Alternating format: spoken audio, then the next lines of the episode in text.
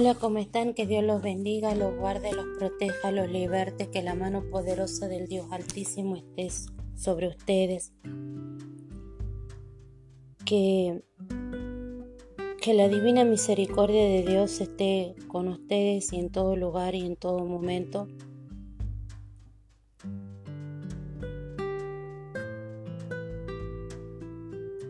En el día de hoy vamos a empezar un nuevo capítulo que en este capítulo en este caso sería el Levítico capítulo 11, pero antes de iniciar vamos a orar y vamos a pedir la presencia de Dios Padre Todopoderoso en su divina misericordia, en su divino poder, que descienda su gracia sobre nosotros. Padre poderoso, Padre misericordioso, Padre eterno, en el poderoso nombre de nuestro Señor Jesucristo. Te pedimos, Señor Jehová, que esta no sea una oración vacía, sino que sea llena de la presencia del Espíritu Santo. Espíritu Santo, ayúdanos a clamar, ayúdanos a pedir, ayúdanos a, orar, Señor, acorde al, a las intenciones del corazón. Tú nos conoces, Espíritu Santo. Tú sabes, Señor, qué es lo que hay en nuestros corazones, porque dice que de la llenura del corazón habla la boca. Tú sabes cuáles son las situaciones que estamos pasando, cuáles son las situaciones que estamos viviendo, cuáles son nuestras necesidades. Te pedimos, Espíritu Santo, que tomes control de esta hora, de este tiempo, en el cual se va a compartir una palabra, una palabra de edificación. Te pedimos, Espíritu Santo, Espíritu misericordioso, que nos concedas el don de sabiduría, que nos concedas el don de discernimiento, que nos concedas el don de ciencia, para que podamos interpretar, para que podamos comprender, para que la palabra de Dios Todopoderoso quede grabada en nuestros corazones, Señor, marcadas con fuego. Espíritu Santo, desciende, pósate sobre cada uno de nosotros, para que día a día podamos ir siendo santo, no seamos ofrenda agradable a Dios. Ofrenda agradable a Dios. En esta hora, Espíritu Santo, ayúdanos a hacer esta confesión de fe, pero esta confesión de fe consciente de lo que vamos a hacer y que por sobre todas las cosas tengamos fe en el poder de Cristo Jesús Señor Jesucristo, yo creo y yo confieso que tú eres mi Salvador, mi Redentor, mi sustentador personal. Yo creo que Dios Todopoderoso te levantó de entre los muertos y estás sentado a la diestra de Dios Padre Todopoderoso. Y desde allí ha de venir a juzgarnos. Yo te pido que seas tú perdonando nuestros pecados. Perdona nuestros pecados, nuestras palabras, nuestras omisiones. Perdónanos, Espíritu Santo. Te pido, te Señor Jesucristo, Espíritu Santo, Señor Jehová. Señor Jesús, escribe nuestro nombre en el libro de la vida y que de ese libro nuestro nombre nunca sea borrado reconoce nuestro nombre ante Dios Todopoderoso y ante sus ángeles. Escribe nuestro nombre en el, libro de la vida y te pido que seas tú reconociéndonos o reconociendo nuestro nombre ante Dios Todopoderoso y ante sus ángeles.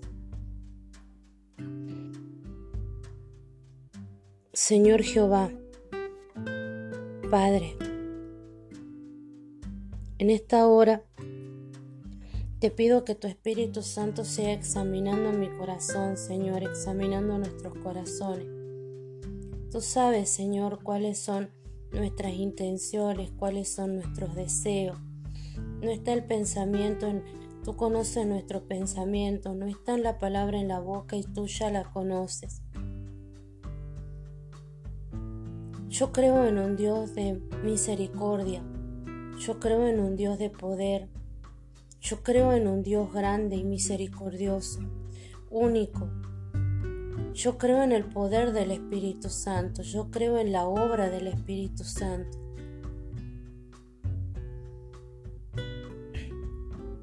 Yo creo en la obra del Espíritu Santo que dice que Él vino a convencer al pecado de vino a convencer al mundo de pecado, de justicia y de juicio, de pecado por cuanto no creen en Cristo Jesús, de justicia por cuanto fue con el Padre y ha de venir por su iglesia amada, y de juicio por cuanto el príncipe de este siglo, Satanás y todas sus huestes, ya fueron juzgadas y condenadas a arder en el lago donde será el crujir de dientes.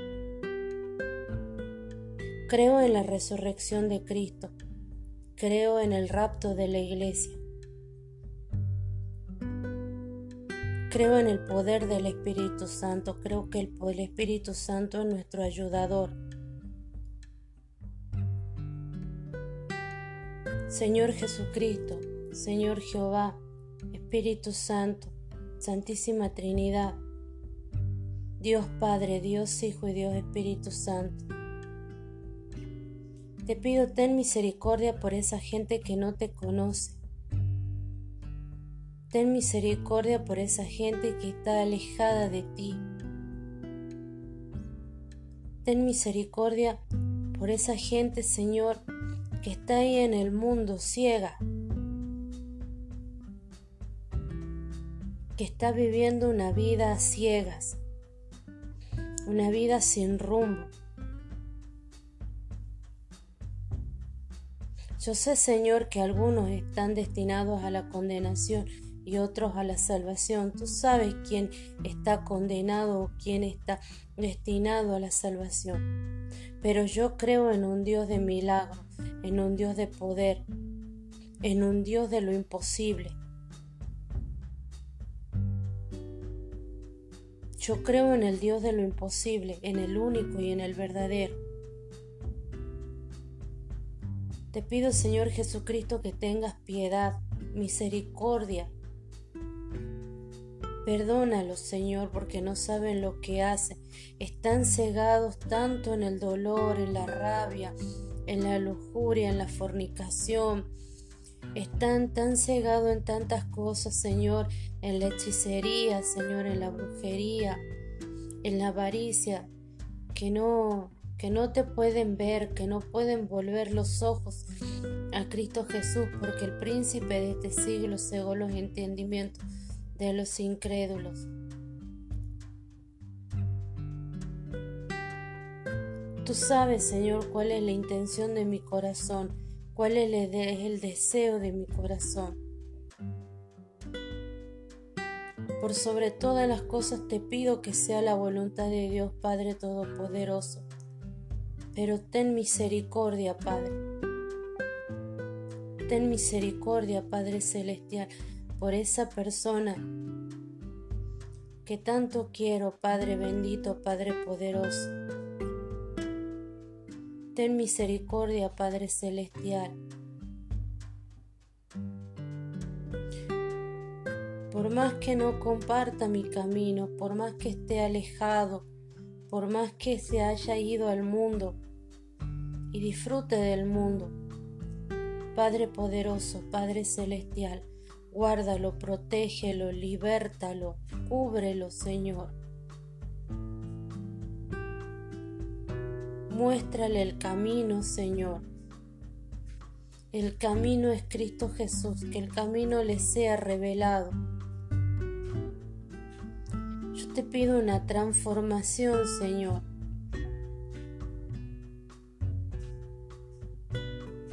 Que ahí donde está Padre Celestial, ahí a donde va,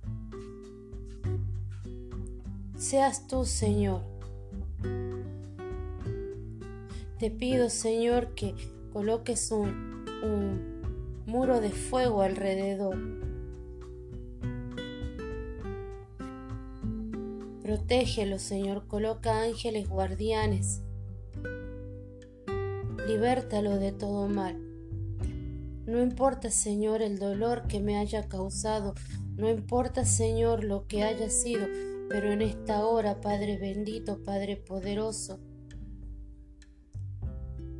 cúbrelo con tus alas. Abre sus ojos, reprende ese espíritu de muerte. Reprende ese espíritu de muerte.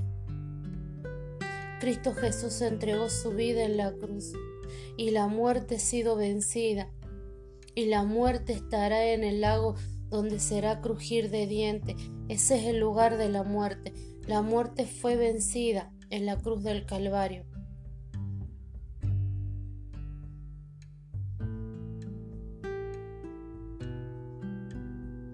Pido, Señor, misericordia, Padre.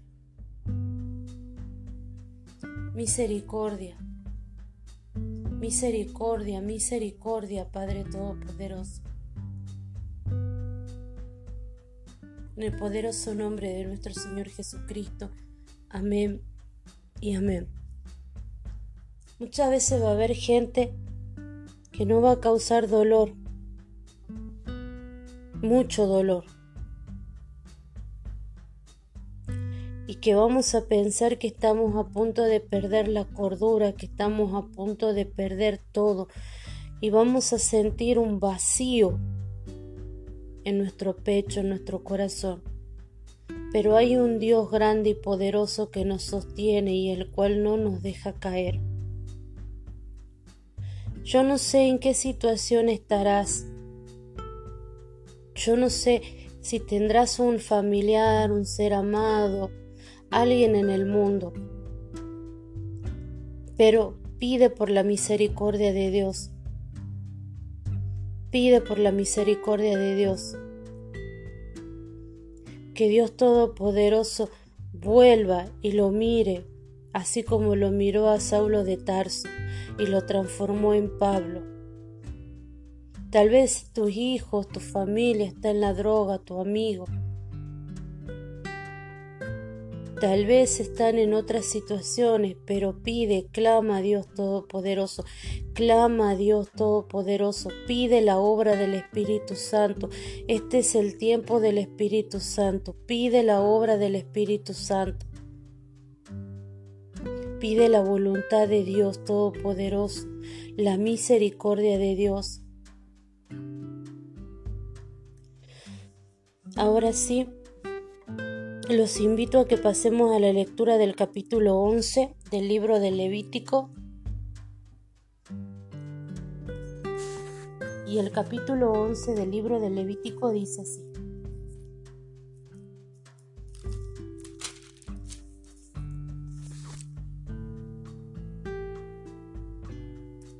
Animales limpios e inmundos. Habló Jehová a Moisés y a Aarón diciendo, Hablad a los hijos de Israel y decidle, estos son los animales que comeréis de entre todos los animales que hay sobre la tierra.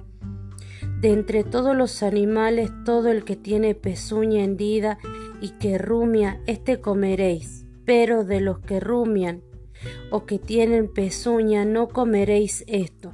El camello, porque rumia, pero no tiene pezuña hendida, lo, lo tendréis por inmundo también el conejo, porque rumia pero no tiene pezuña, lo tendréis por inmundo. Asimismo la liebre, porque rumia pero no tiene pezuña, la tendréis por inmunda.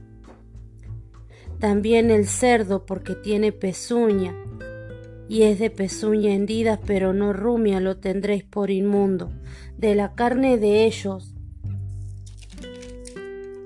no comeréis ni tocaréis su cuerpo muerto, los tendréis por inmundo. Esto comeréis de todos los animales que viven en las aguas, todos los que tienen aleta y escamas en las aguas del mar y en los ríos esto comeréis, pero todos los que no tienen aleta ni escama en el mar y en los ríos, así todos los que se mueven, como de toda cosa viviente que está en las aguas, los tendréis en abominación os será pues abominación de su carne, no comeréis y no abominaréis su cuerpo muerto. Todo lo que no tuviere aleta y escama en las aguas, lo tendréis por abominación.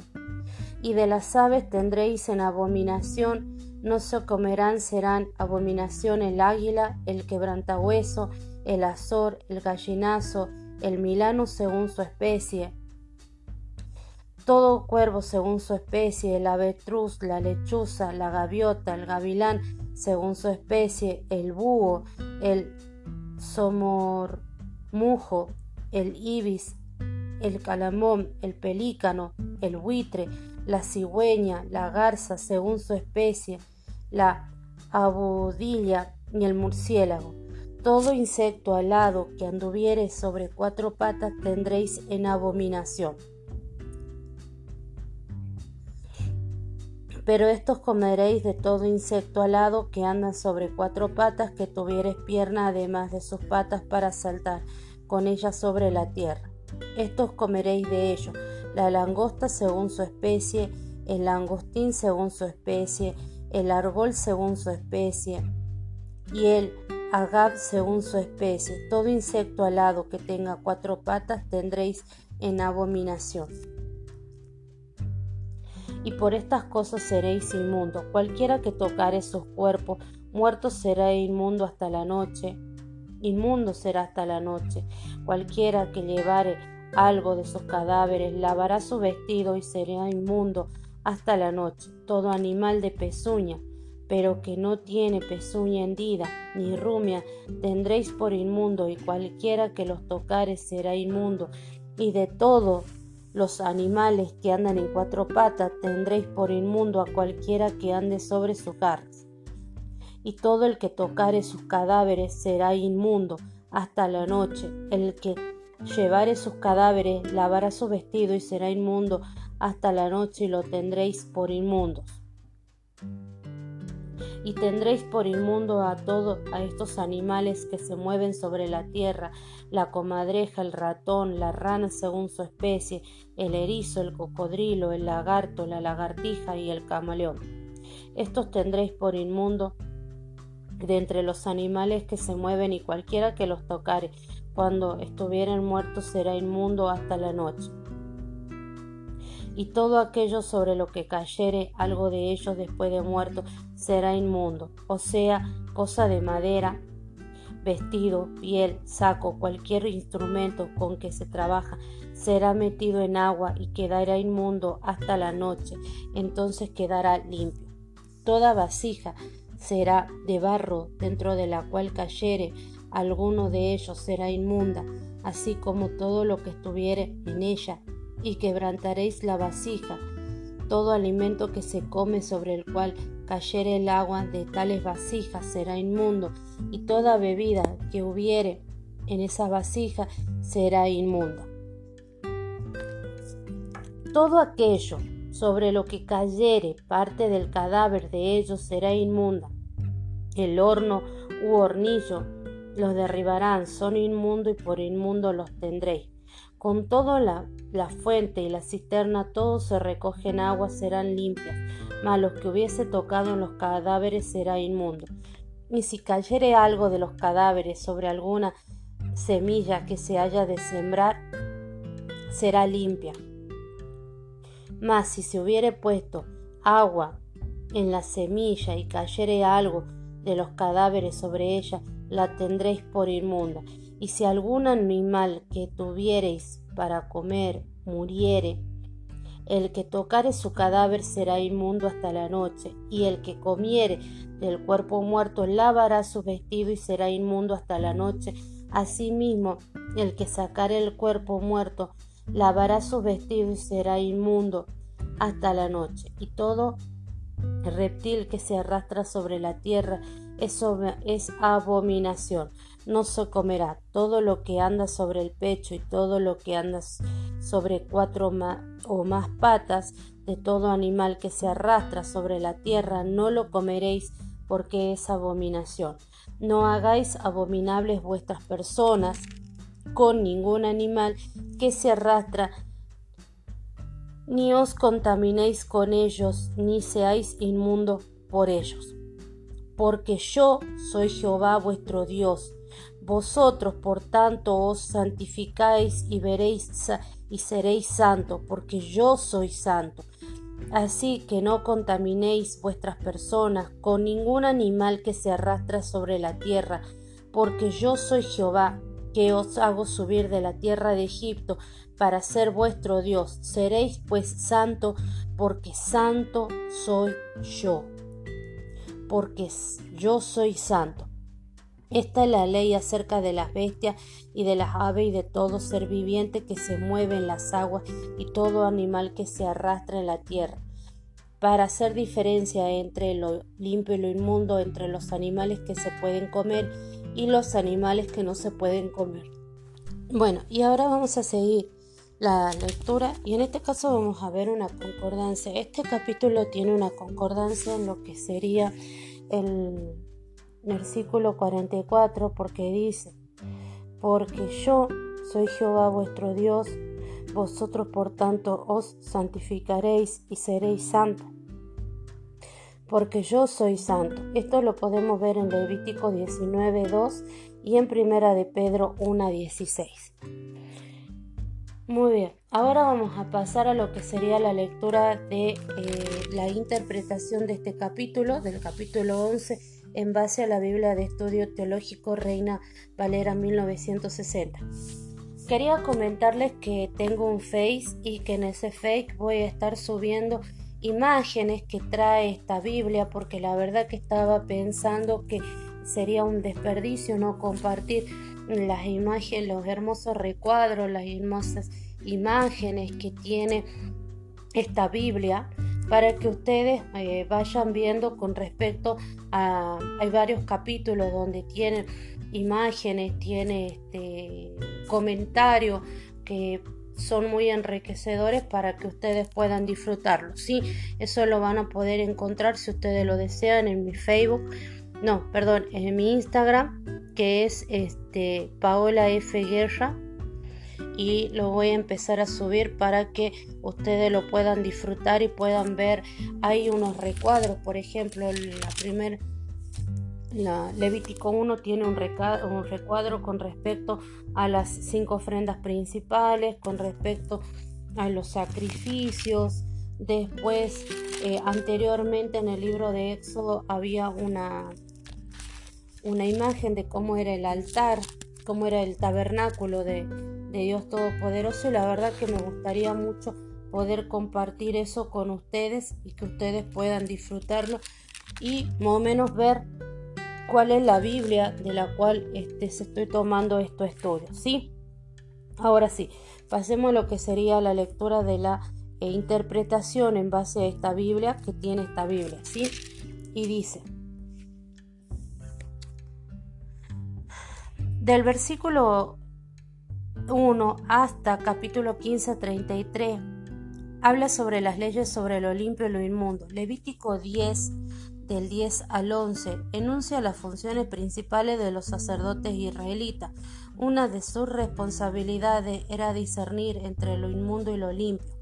Los capítulos 11 al 15 explican este principio a diversas aplican este principio a diversas áreas de la vida y la cultura de Israel. El capítulo 11 trata sobre los alimentos considerados limpios y por lo tanto aptos para consumir y los alimentos inmundos cuyo consumo está prohibido. El capítulo 12 aborda la purificación de la mujer después del parto. Los siguientes dos capítulos, capítulo 13 y 14, contienen disposiciones sobre la tiña, las enfermedades de la piel y las infecciones. El capítulo 15 trata sobre las secreciones corporales que pueden ser causa de impureza en una persona. Estos cinco capítulos conforman un código normativo que le indica a Israel y en especial a los sacerdotes que es limpio y que es inmundo a los ojos de Dios. Ahora sí, vamos a leer lo que sería del capítulo 1, del versículo 1 al 37, del, al 47 habla de los animales limpios y los impuros. Este capítulo explica qué animales se consideraban limpios y cuáles inmundos.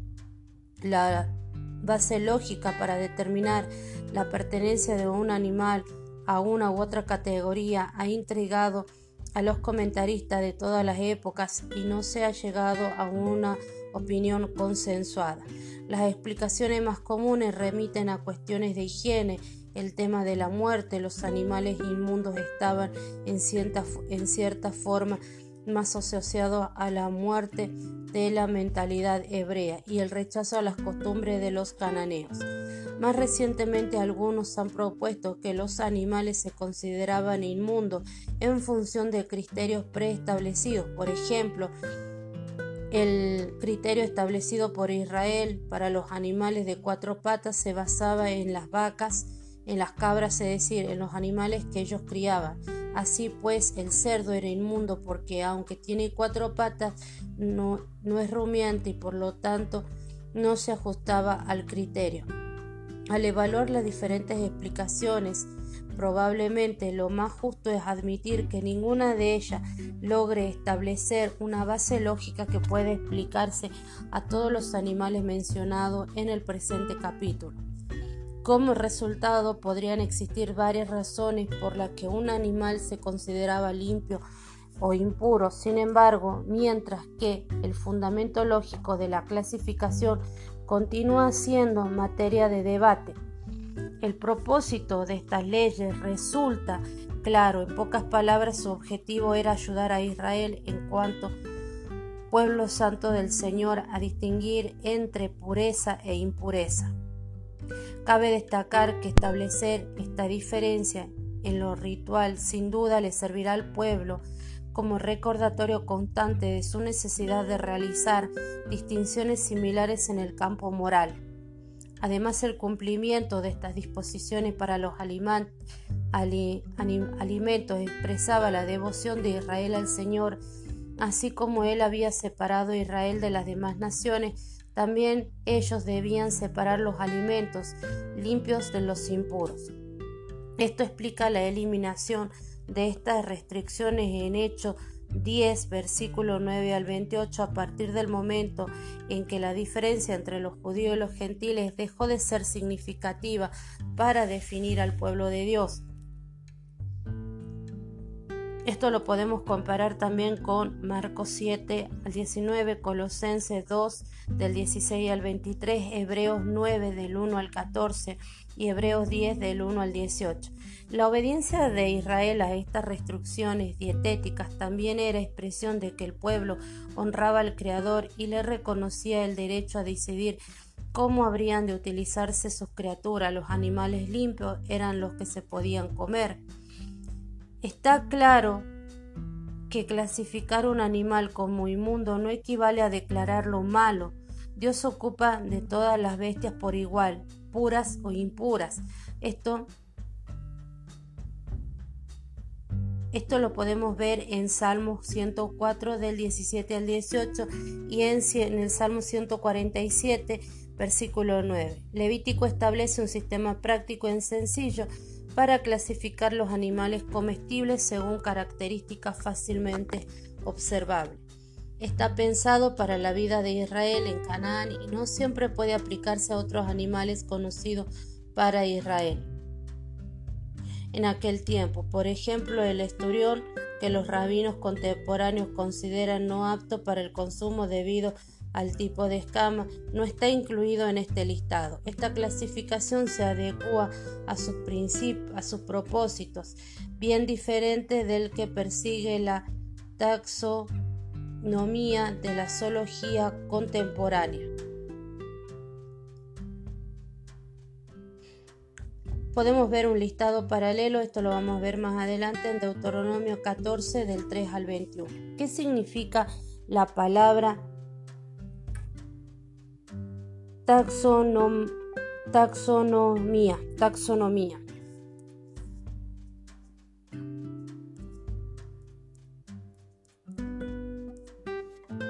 Taxonomía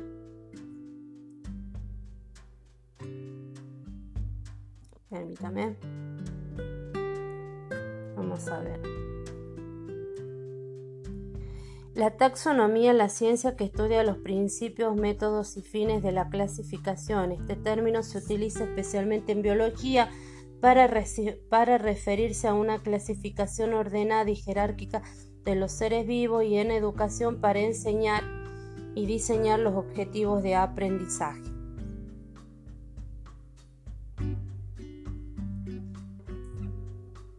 Por ejemplo, los taxones principales ordenados de menos a más incluidos son especie, género, familia, orden, clase, filo, división, reino y dominio. Por ejemplo, especie, eh,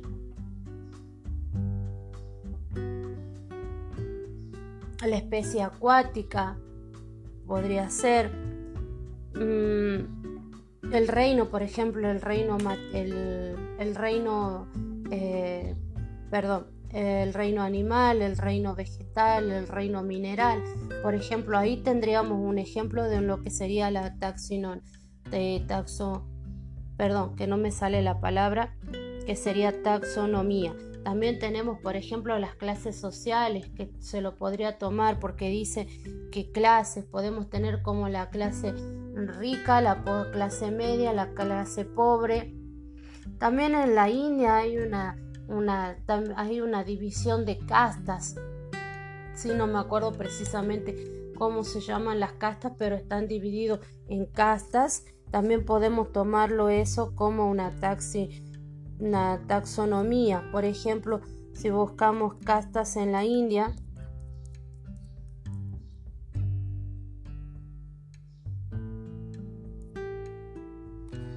en las castas en la India, por ejemplo, tenemos lo que sería serían cinco grupos sociales. Por ejemplo, tenemos ahí, ¿no? lo que serían estas clases sociales que eh, dividen. O también podría ser la no, como se lo puede tomar como la nobleza. Acá, por ejemplo, tenemos los brahmanes, tenemos los que son los sacerdotes maestros, tenemos los chatrías, los políticos, tenemos los Vashías, que es comerciantes, los Shudras, que son los esclavos, que vendrían a ser los y por ejemplo tenemos una, esta me acordaba, ¿por qué viene este ejemplo? ¿Por qué le hago? Porque me había leído yo un libro de Pablo Neruda que no es la siempre conocida como que 100 poemas de amor y una canción desesperada. No, hay más libros de Neruda que son muy lindos y hay uno que habla sobre las experiencias de Neruda. ¿Sí? Y y habla que están los parias, que son los melchas, que son los intocables. Es una clase tan baja que se considera fuera de los varnas, es decir, que lo más, más, más bajo, pero lo más impuro, por así decirlo, eh, dentro de las castas eh, de la India. Yo me acordaba precisamente de, de esto, ¿no? Que yo había leído hacía un tiempo de, este tipo de, de, de, castas o de divisiones sociales en lo cual sería lo más impuro, lo más desechable que solo podemos ver en la India. Bueno, les pido una disculpa por haberme ido un poquito del tema. Y vamos a seguir con la lectura del capítulo, de la interpretación del capítulo 11 y dice, versículo del 1 al 8, esta primera sección trata sobre los animales terrestres. Para que un animal fuera considerado limpio, debía reunir dos condiciones, tener las pezuñas hendidas y ser rumiante. En la práctica esto significaba que Israel podía comer animales ongulados como el ganado bovino, caprino y vacuno y animales salvajes como los antílopes. Esto lo podemos ver en Deuteronomio 14 del versículo 4 al 5. Pero el caballo que seguía siendo ongulado no tiene la pezuña se consideraba inmundo. Según parece, la dieta de los animales no influye en su caracterización como limpios e inmundos. El texto no hace referencia a la alimentación de los animales. Por ejemplo, animales. El camello, el conejo y la liebre son herbívoros, pero se los consideraba inmundo. El único animal de la lista que no es estrictamente herbívoro es el cerdo, Muchos de los animales acuáticos limpios listados son carnívoros. La expresión traducida como rumia se explica aquí no solo a los camellos, sino también a los canejos y a los liebres. La explicación es que al observar la masticación constante de estos animales, la encontraban semejante a la de las vacas u otros rumiantes. Versículo del 9 al 12. En los animales acuáticos, la presencia de las aletas y las escamas marca la diferencia entre limpios e inmundos. En la práctica, esto implicaba que se consideraban limpios aquellos animales que los zoólogos modernos clasificarían como auténticos peces, los animales acuáticos que no tienen aleta ni escamas. Por ejemplo, los, los calamares o mariscos eran inmundos. Versículo del 13 al 19. La mayoría de las aves inmundas eran aves de presa o carroñera, es decir, asociadas a la sangre y a la muerte. El término traducido de ave es op. Abarca diferentes animales que vuelan, por eso el listado incluye al murciélago.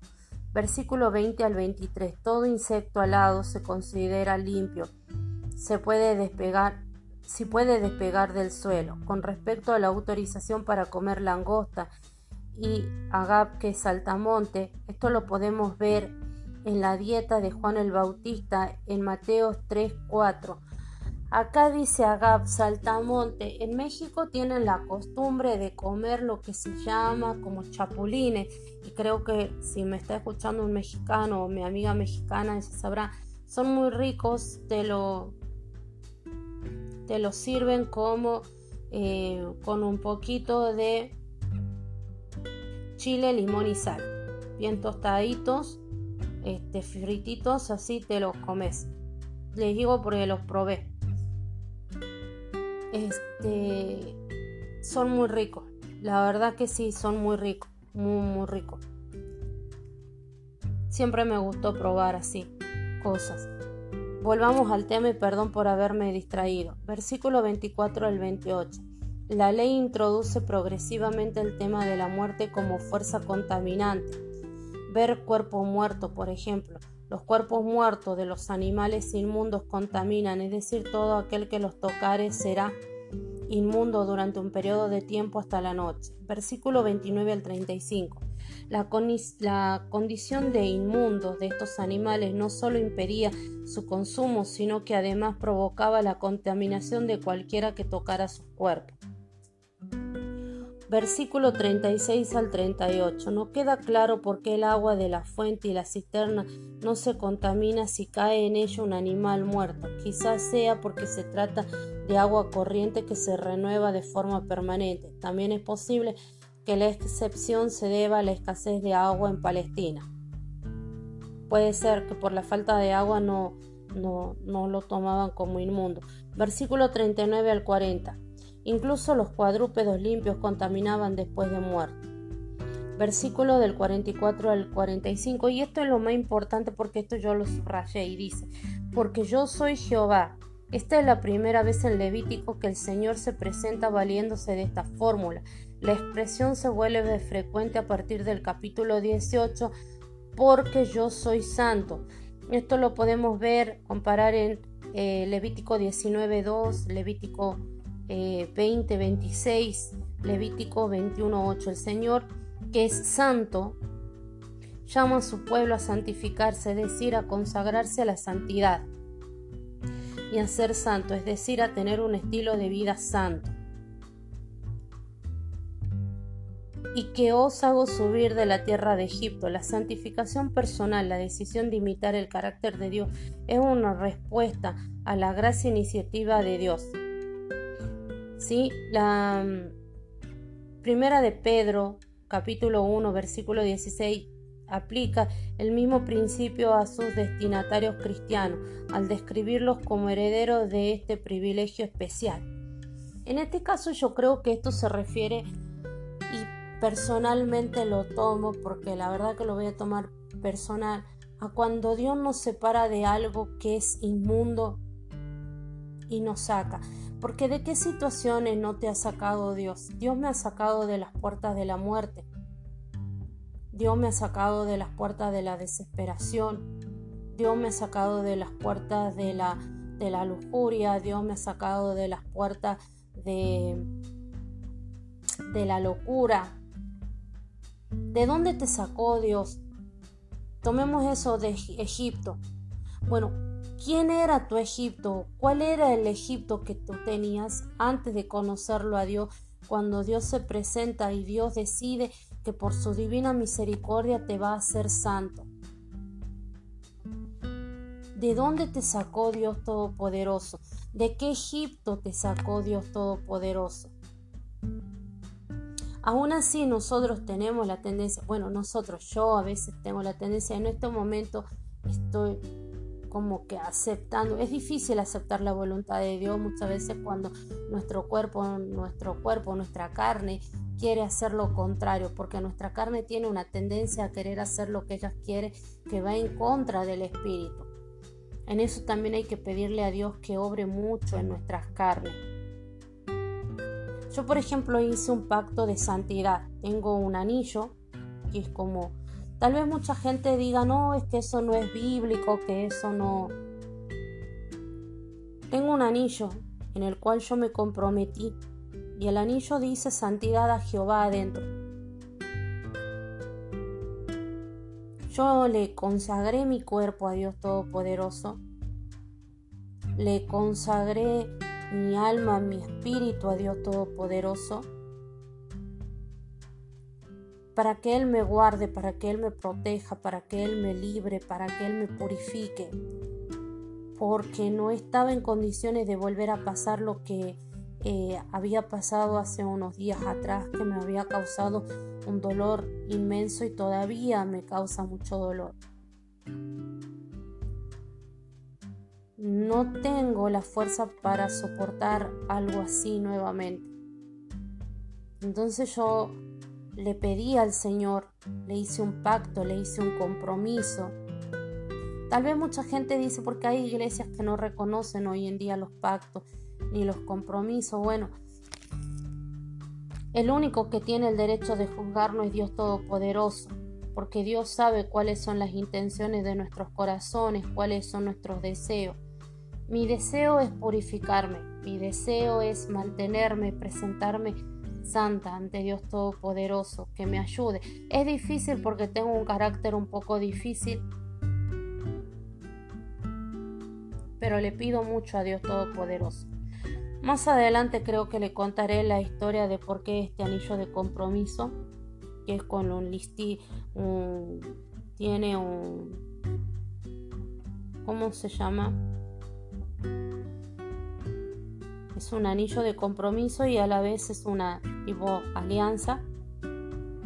Y cada vez que la miro, sé que es el pacto, santidad a Jehová. Cada vez que estoy por hacer algo, lo miro y digo, no, santidad a Jehová, santidad a Jehová, santidad a Jehová, santidad a Jehová.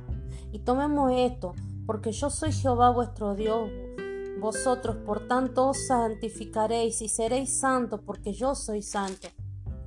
La santidad es difícil, pero no imposible en Cristo Jesús. Algún día llegaremos a la medida en Cristo Jesús.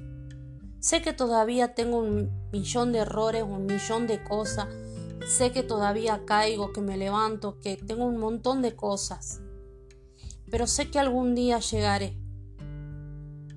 Llegaré a la medida que Dios desea. Por el momento, por el principio, empecé consagrándome a Dios Todopoderoso. Para que Él guíe mi vida, para que Él me guarde, para que Él me liberte y reconociéndolo como mi Señor y Salvador y mi Redentor.